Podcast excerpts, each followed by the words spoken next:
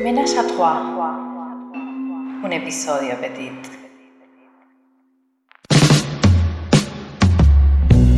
Buenas, buenos días, buenas tardes, buenas lo que nos estés escuchando en el momento. a todos.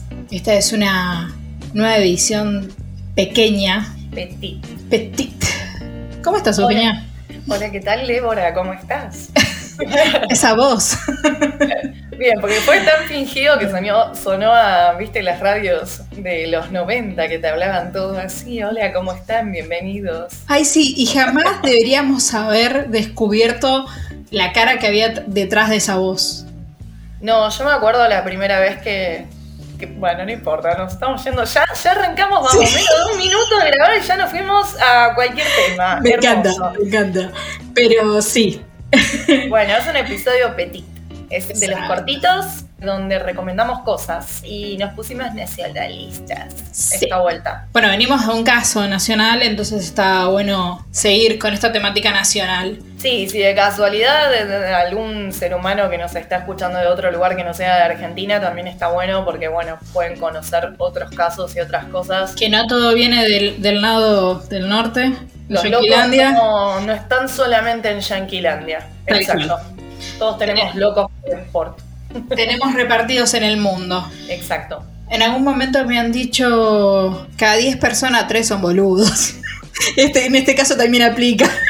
Ponele que cada 20 uno son locos. No, más. No, loco, loco. Bueno, loco asesino, no sé cuál es el promedio.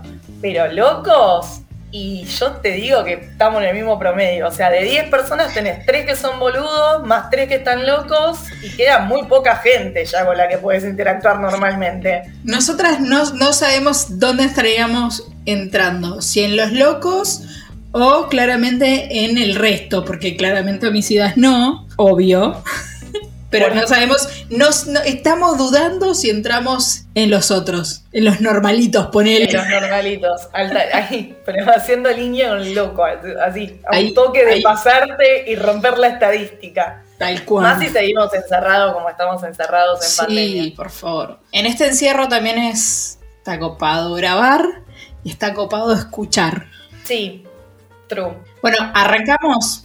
Arranquemos. Si querés iba a decir, no sé, pero no sé si tipo está bien decir lo que estuvimos escuchando. A mí no me. A mí, a mí me parece bien. A mí me parece re bien, porque aparte es toda gente que quiero mucho. Primero Tal que cual. nada, estuvimos escuchando. eh, hay que admitir cuando hay gente que, que hace las cosas este, mejor que uno, ¿no?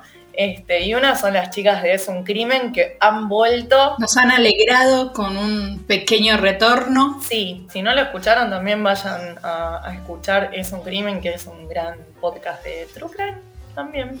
Y obviamente a el- los amores de mi vida, que son los chicos de la sexta pata que me sacaron del Paco toda la pandemia desde que los descubrí, que los amo profundamente. Eh, y bueno, nada, están, están a full y, y tienen un montón de casos súper interesantes que siempre cubren y cubren muy bien y, y tienen un balance entre hablar de cosas muy horribles y hacerme reír mucho. Y los Tal cual, sí, sí.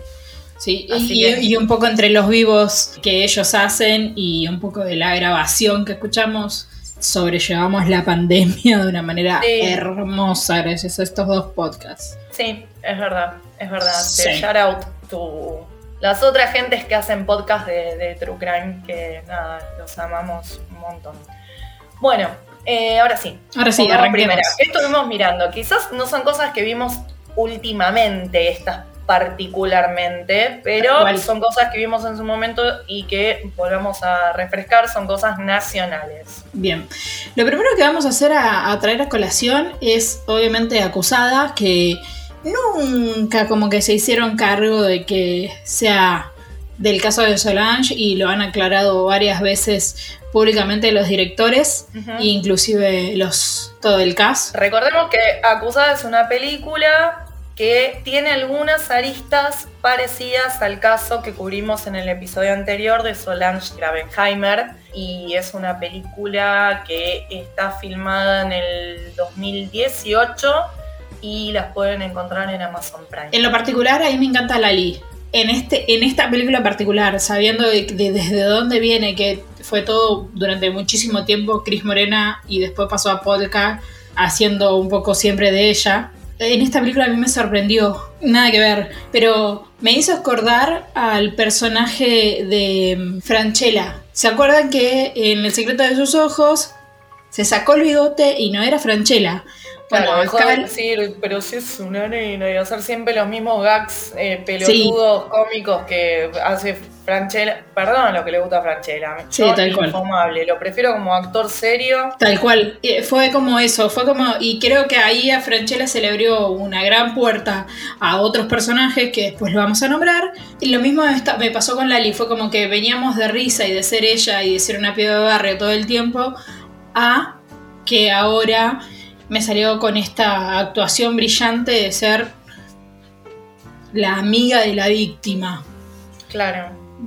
Y Yo está no- muy no- buena. Y aparte el final tiene un muy buen revés. Si no lo viste, está muy bueno el final. No, no lo vas a espolear. ¿Tenés ganas de que lo spoilee? Lo spoileamos. Total es vieja.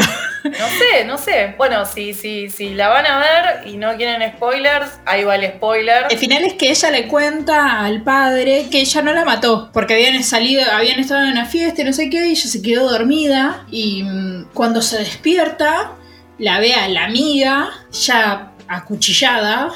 No estaba muerta. Ella ve que mueve los ojos. Le saca una remera que era de ella y se va. O sea que si ella hubiese hablado, hubiese llamado a la policía, la amiga se salvaba. O sea, no la mató, No pero la mató, la pero dejó morir. La dejó morir. No, no me acordaba. Yo la vi la película, la verdad yo no, no, no soy muy asidua de la carrera de Lali. No me cae mal ni, ni, ni nada por el estilo, pero lo que pasa es que cuando Lali hacía cosas con Cris Morena, yo ya estaba grande para consumir lo- lo- los productos, entonces no la había visto actuar. Y después hizo cosas con Polka, que tampoco goza mucho de mi simpatía, la verdad. Siempre la misma mierda. Polka, entonces no, nunca la había visto actuar. Y la primera vez que la vi actuar, la vi actuar en esta película y me pareció que estaba muy bien. Y dije, ah, mira, che, actúa bien la piba. O sea, como que me quedó de esos. Yo no había visto lo que había hecho antes, pero me pareció que estaba bien en, en el papel. De hecho, me sorprendió porque quizás pensé que era media de madera. Eh, y no, me pareció buena actriz. Este, y la película, no me Está acordaba bien mucho. llevada. Sí, sí. Bueno, fíjate que de hecho no me acordaba al final, que, que lo contaste vos recién, este, no me acordaba, pero está, es esta camada de películas argentinas que están bancadas por estudios también de afuera. Entonces tienen una mejor calidad en general, en el audio, en la filmación, en la imagen. Aparte tengamos en cuenta otra cosa. Tengamos en cuenta de que es una nueva generación de directores también, argentinos. Sí, sí, es verdad, es verdad. Después tenemos algo medio retro que a mí me encantaba y me acuerdo que lo miraba siempre, que es Mujeres Asesinas. Mujeres Asesinas es del 2005. Dice que tiene cuatro temporadas acá. No me acuerdo yo que tuviera tantas, pero bueno, no importa. Si la quieren ver, la pueden encontrar en la página de, de Canal 13. Para los que son de afuera, si es que hay alguien escuchando de afuera, es www.el13.tv.com.ar barra mujeres guion asesinas. Y ya con eso entran los capítulos, están los capítulos completos para ver. ¿Qué te acordás de esta? Ay, me acuerdo un montón de cosas porque la verdad que era una serie que me gustaba mucho. Tengo un montón de episodios así puntuales que eran como medios este, mis preferidos. Uno de mis preferidos era el de Celeste Cid con Romina Ricci, que fue el caso este de las hermanas que acuchillaron y que mataron al padre en un rito satánico. Ay, sí, no me acordaba de ese caso. Alto caso, alto Sí. caso nacional. Bueno, aparte hay, hay un par que son casos así como bastante conocidos y también hay mucho de mujeres maltratadas que en un punto se terminan vengando del hombre que las maltrata. Entonces estaba buena. Era una serie del 2005 donde capaz en el 2005 no estaba tan hablado del tema de la violencia hacia la mujer y el femicidio y, y demás. Entonces hay ciertas cosas que estaban como medias encaradas desde otro lado. Pero nada, a mí me pareció siempre una gran, gran serie. Aparte tenía un, un cast de actrices muy buena. Total. Algo en el que está Juanita Viale. Hay uno que está Juanita Viale que me ¿En parece serio? horrible.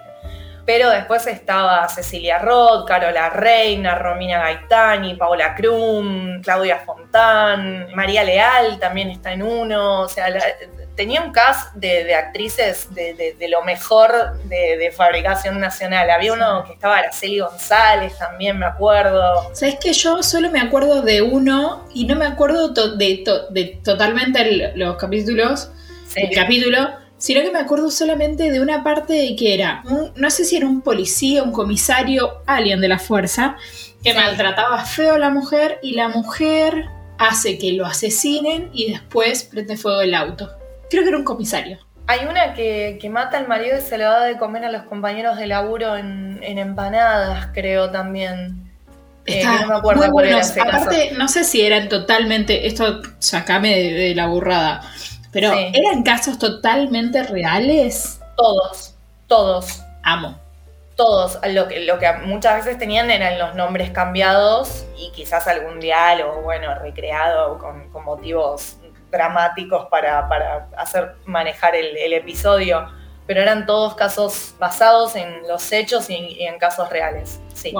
Así que bueno, nada, Mujeres Asesinas también es súper recomendable. Alta recomendación. Después está la de Monzón, que es más nueva, que en principio la habían pasado en Space y ahora está en Netflix, si no me equivoco. Sí, el caso, bueno. Sí, decimos el caso Monzón y en realidad deberíamos decir que es, eh, fue Alicia. Alicia Muniz. Alicia Muniz, el caso de Alicia Muniz. La serie se llama Monzón, ahora está en Netflix, la pueden encontrar entera en Netflix para ver. Está muy bien hecha. Yo no la vi. muy bien llevada. Te recomiendo que la veas. Gracias. Las actuaciones son muy buenas. Es muy indignante.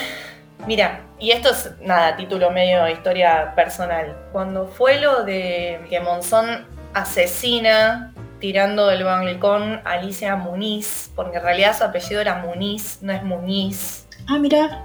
Como decían todos los medios. No sé, alguien le dijo Alicia Muniz y todo el mundo le empezó a decir Muniz, pero la madre se cansó de aclarar que su apellido era Muniz. Cuando sucede esto en la ciudad de Mar del Plata, se publican las fotos del cuerpo de Alicia, que bueno, Monzón la tira de un balcón. ¿Te acordás el año? Febrero de 1988. Porque yo me lo acuerdo por partes porque era chica. Por eso. Yo tenía 7 años cuando pasó esto. Me acuerdo de las fotos, o sea, fue la primera persona muerta que yo vi en mi vida y me quedó muy grabado que ella había caído.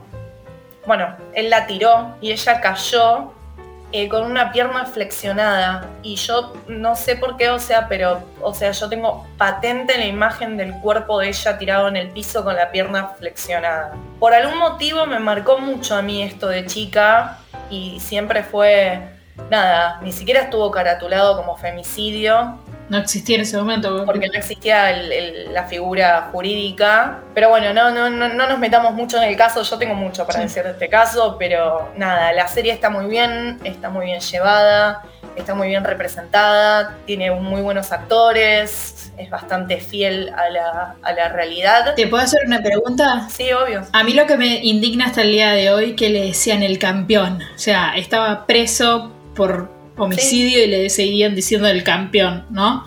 ¿Esto también se ve reflejado en, la serie? Sí, sí, sí, sí, sí. Bueno, lo voy a ver. El, trato de los medios, la insensibilidad hacia la muerte de Alicia. No nos olvidemos que cuando. Bueno, me voy a tener que meter en el caso, de Dale, no, nos olvidemos, no nos olvidemos que cuando él es trasladado, ya eh, imputado, había mucha gente que lo que lo abucheaba, pero había mucha gente que le gritaba dale campeón en el traslado. Y terminaba, él terminaba de matar a la mujer.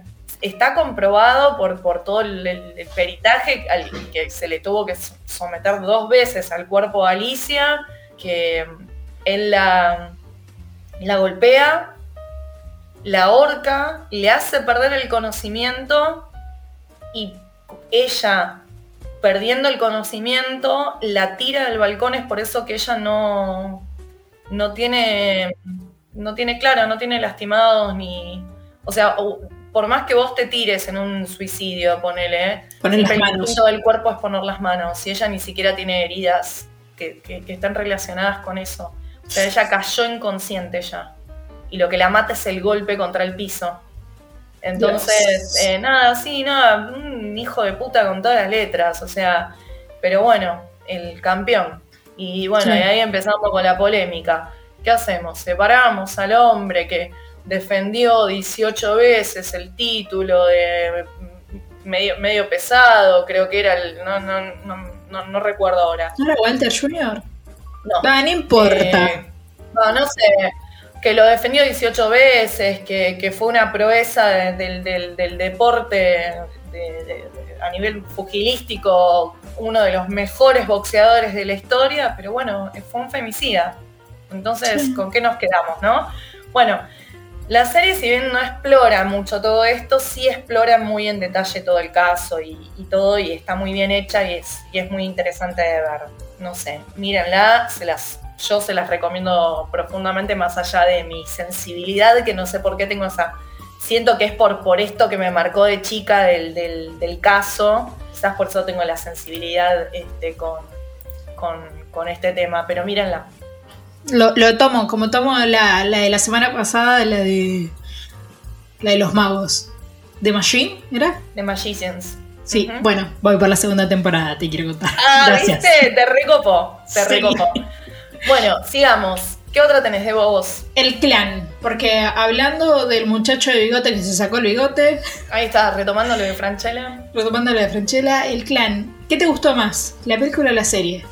Me gustó muchísimo más la serie, no solamente porque estaba el chino Darín. arre. Segundo. Eh, sí, es un detalle que esté el chino. Igual creo que el chino Darín tuvo una evolución actoral bastante buena. O Porque, Sí. o sea, más allá de ser un, un tipo muy, muy lindo, como era su padre de joven, debemos aclarar, ¿no? Sí. Eh, acá, acá actúa bien en serio. Acá en, eh, ahora en, en la que viene también está el chino Darín y actúa muy bien, en la otra que vamos a nombrar.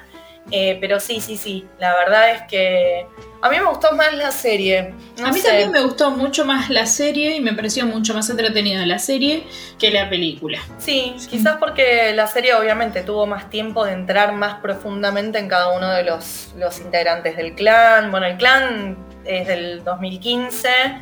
eh, están, no sé, me parece que está en Netflix, pero no estoy segura. Si no, seguramente debe estar en la plataforma de Telefe, fija. Sí, en la de Eh, Telefesta. En la de. Seguro, que la Y en ver Netflix online. está, ya te, ya, ya te lo estoy corroborando, pero creo que la vi el, el otro día, la, me, lo- me apareció como sugerencia. ¿Por qué? ¿Por qué me apareció por, suge- por sugerencia? Porque había visto El Ángel. Ah, y El ahí está. Ángel, que también está el Chino Darín, que Claro, también la próxima de la que.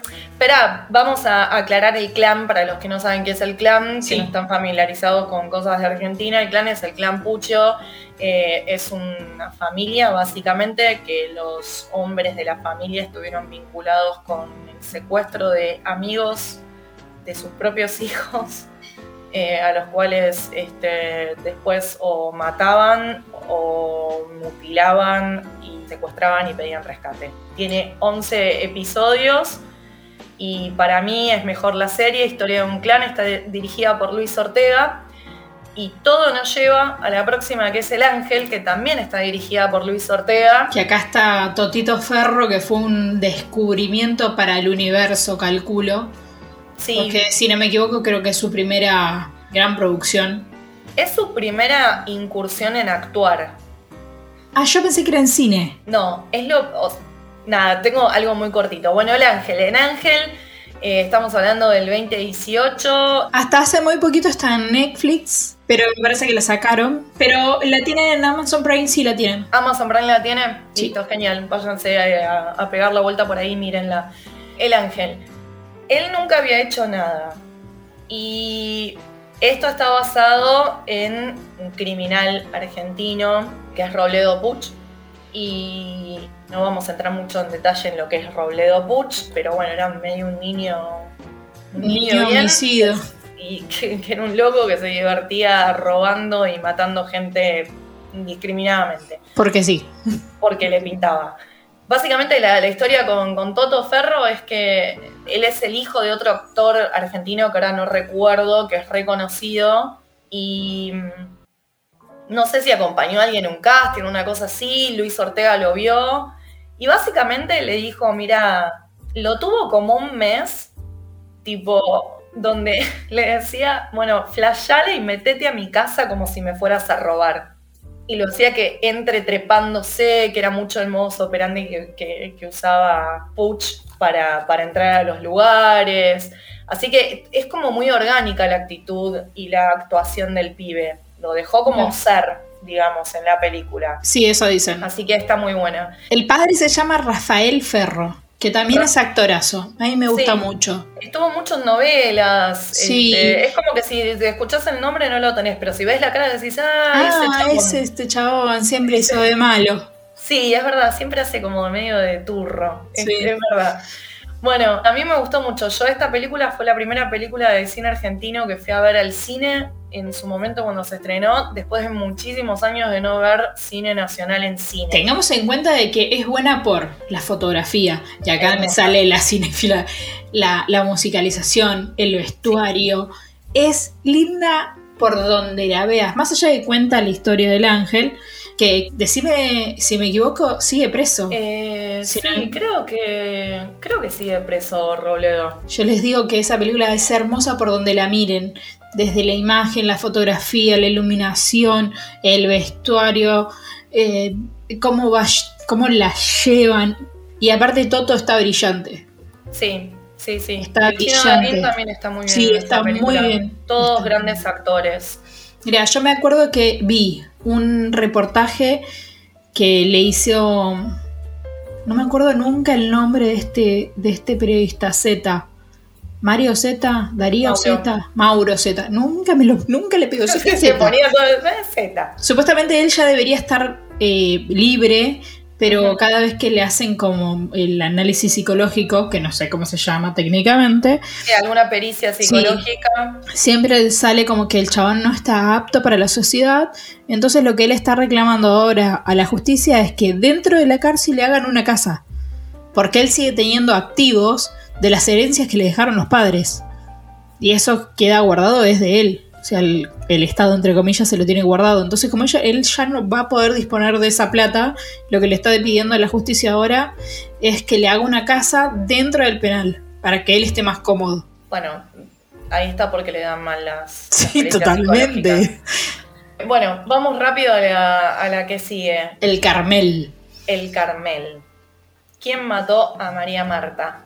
¿Qué te pareció? Eh, a mí me encantó la serie, me indignó mucho también, porque bueno, tiene unos personajes medios... Sí, son medios nefastos. No sé, es gente muy rica que es muy odiable, ¿viste cómo es esto? Este, es como que... Porque bueno, hacen ciertos comentarios o dicen ciertas cosas que, bueno, que no cierran, como, Sí, es como decir, claro. Sí, este, entendí todo. Pero bueno, son, son nada, es, un caso muy reconocido donde fue eh, procesado y después más adelante liberado y absuelto el marido de ella.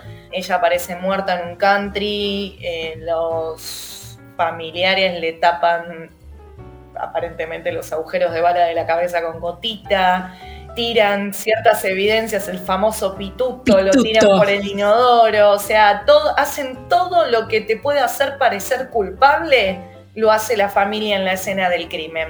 Pero después nunca se pudo esclarecer quién fue el que, el que le asesinó hasta el día de hoy. En la misma mm, miniserie, porque es pequeña, creo que tiene cuatro capítulos nada más, presentan como una nueva hipótesis donde un vecino supuestamente tenía como el hábito estaba involucrado en, drogas y robos y tenía como ese hábito de, como la metodología de robar y tiempo después lo agarran robando una casa, como la metodología que ellos presentaron como, como otra hipótesis.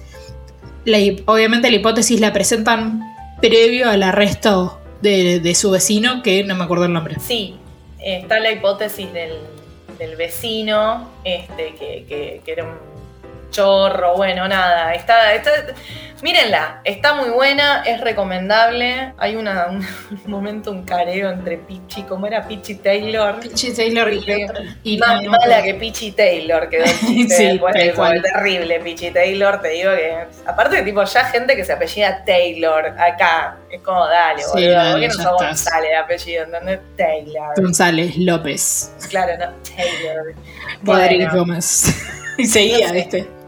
Es como que nada, es un poco odiosa toda esa gente. Realmente es un crimen que, se habló un montón. No es una serie, no es una película, sino que es un documental. Este. Así que es, bien fiel a los hechos y, a todo lo que, lo que sucedió. Y también está basada en el libro que escribió este reportero, no me acuerdo cómo se llama. Pablo Dugan. Sí.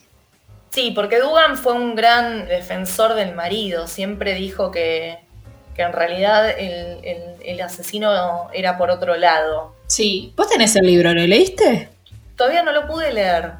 Me lo regalaron y todavía no lo pude leer. Lo tengo ahí. Pero sí, pero porque soy una colgada para leer libros. Eh, me pasa lo mismo, quédate tranquila que el que me regalaste vos, Mujeres en Ciencia, Mujeres de la Ciencia, que son mujeres de ciencias de acá, le leí el prólogo y lo tengo al lado de la, de, la, cama, en la mesita de luz. Y pero si estamos mirando todas estas pavadas es difícil leer. tipo, hay que largar un poquito Netflix y el True Crime para leer un poco más. Tal cual. Pero bueno, estas son las recomendaciones que tenemos por hoy. Rápido así, sin meternos mucho en los casos. Si quieren eh, saber más sobre los casos y demás, miren los documentales, miren las series, miren las películas. Son todas cosas que valen la pena y que están muy buenas para que se distraigan un rato. Para pasar todo este, este encierro. En otros países no están encerrados igual. Nosotros estamos asumiendo que están todos en la misma situación que nosotros. Sí, no. El otro día estaba viendo, en bueno, en Estados Unidos están todos revacunados, están todos tipo ya yendo a eventos deportivos. y te invitan a que vayas de vacaciones y te vacunes. Ah, bueno, sí, es verdad. Es verdad. Bueno, pero ya va a llegar acá también. Sí, despacio, de a poco. Yo ya me anoté. Bueno, me parece bien. sí, por ser persona de riesgo. Bueno, es importante que... lo hagas. De hecho, conozco varios compañeros míos de trabajo que son de riesgo y fueron llamados porque viven en provincia y fueron llamados y ya están vacunados con la primera dosis. Así que seguramente serás vacunada en breve. Prontamente. Tendré que esperar un poco más. Cuídense, los queremos. No se expongan al pedo, chicos. Sí. En Cuídense cuídense porque es feo pasar por eso. Quédense adentro y miren todas las recomendaciones que les terminamos de dar. Y escúchanos. Y escúchanos. Les mandamos un besito. Bye bye. Chau. Gracias a Lucía Barilá por prestarnos su voz para la intro. La pueden encontrar como Lu Barilá en Spotify. Gracias por la edición a Lautaro Luna Day. Lo puedes encontrar en Instagram como Lautaro Luna Day Música, todo junto. Y a nosotros nos puedes encontrar como noir.podcast en Instagram.